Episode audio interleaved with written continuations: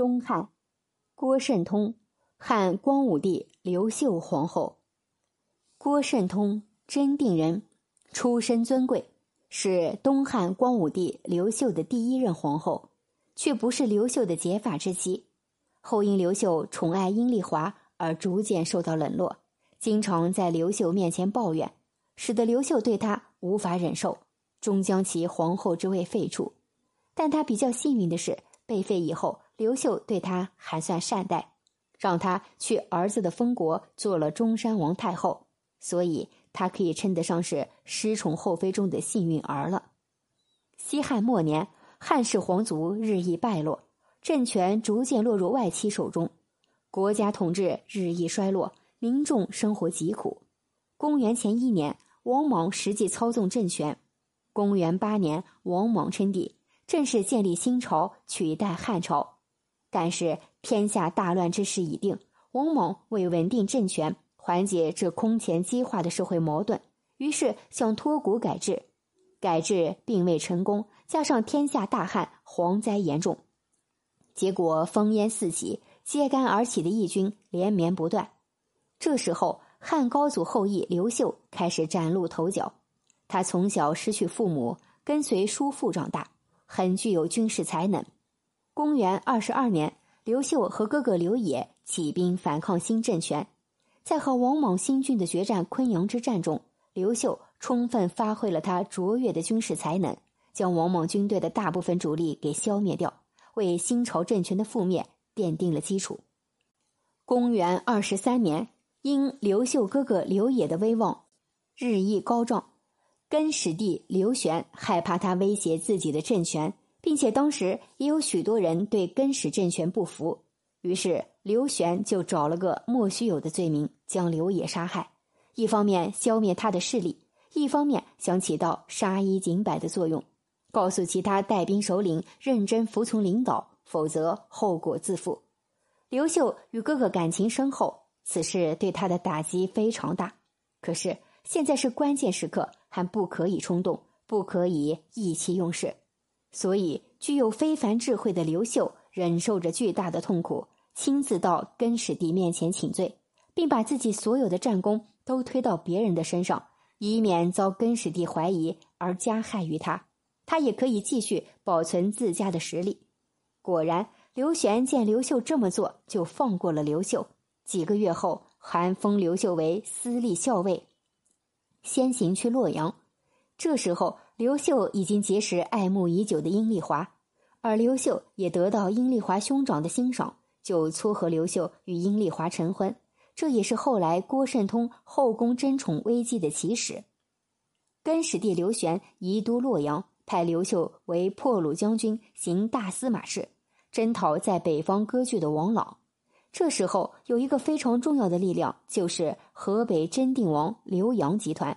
他手握十万重兵，谁争取到他，就几乎是可以决定谁胜谁败了。为了拉拢刘洋的势力，刘秀就娶了郭家的女儿郭圣通。这刘洋就是郭圣通的舅舅，舅舅非常疼爱这个外甥女。既然刘秀娶了自己的外甥女，刘洋当然站在了刘秀这一边。有了刘洋的军队助力，刘秀很快就扫平了河北一带的义兵，黄河以北的地区也基本上都在刘秀的掌握之下。这几年中，郭圣通一直陪伴在刘秀的身边，还为刘秀生了一个孩子。公元二十五年，刘秀在部下的拥戴下即位称帝，重新建立汉王朝。史称东汉王朝。这时候的刘秀还是非常宠爱这个陪在自己身边的郭圣通的。这个女人陪他南北征战，为他生下皇子。更重要的是，若不是他舅舅借兵，刘秀可能就无法建立东汉王朝了。这个女人与立国有功呀，所以刘秀就立郭圣通为贵人。这时候，尽管刘秀已经称帝，但是势力还只是在黄河以北。他还需要率兵南下，平定中原，真正的夺取天下。一直到刘秀亲带将领攻下洛阳，并定都洛阳以后，他才派侍中去接分离三年的结发之妻阴丽华入宫，封为贵人。阴丽华出身南阳豪强名门，刘秀很早就对他仰慕，曾感慨说：“娶妻当得阴丽华。”后果然与殷氏结为夫妻，也算是美梦成真。但是生逢乱世，聚少离多，刘秀与殷丽华结婚三个月便分离。如今殷丽华再回到刘秀身边，却已发现他有了别的妻子和孩子。可是尽管内心难受，殷丽华毕竟出身名门，懂修养，知礼节，安安分分的做他的贵人。郭慎通在开始的时候也并没有将殷丽华放在眼里，即使其也是贵人，地位高于其他妃嫔之上，但他始终觉得他是唯一的。他与刘秀立国有功，他身有他的大皇子，这些优势无人能比。重定的汉室江山也需要一个女主人，可是身边有两个女人，刘秀此时非常为难。殷丽华是结发之妻。也是他感情上最爱慕的一个。这个女人美丽大方、温婉善良，他四处征战，对她亏欠也很多。而郭圣通理由也明摆着，他多想立殷丽华为皇后呀。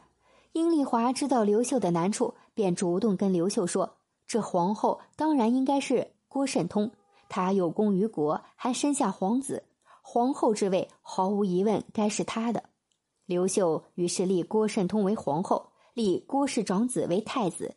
他对殷丽华充满了感激，觉得对他的亏欠更多了，也更加的宠爱他了。随后，殷丽华也有了刘秀的孩子，而郭皇后虽然身处后宫主人的位置，却越来越受到刘秀的冷落。她不甘心，也不能忍受，她有很多的苦闷。于是，郭皇后就三番五次在刘秀面前抱怨和吵闹，甚至将怨气波及到殷丽华身上。这时候，郭皇后和殷丽华两人若一对比，郭皇后确实处于劣势，往往就是抱怨和唠叨，将男人对女人的感情送诸于坟墓的。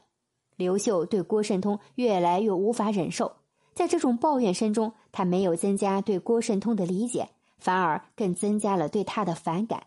也许他心里也在盘算着要废去这个皇后，册封他最爱的殷丽华。在此之前，郭氏外戚的势力已逐渐得到削弱。郭慎通舅舅因谋反也被杀害。曾经出于政治原因考虑要与郭家联姻，如今已经不用担心这些。于是刘秀遂下了一道诏书，说郭皇后怨念太多，无法抚养其他的孩子，要将其废去。而殷丽华与他分开多年，雅性宽仁，要立他为后，并嘱咐这对于家庭来说不是一件幸事，大臣们不必庆贺。于此，郭慎通只好交出皇后的西寿，默默的离开了皇后的寝宫。不过，刘秀并没有从此将郭慎通幽禁于冷宫，而是念在两人的感情，让他去往儿子中山王的封地，并封他为中山王太后。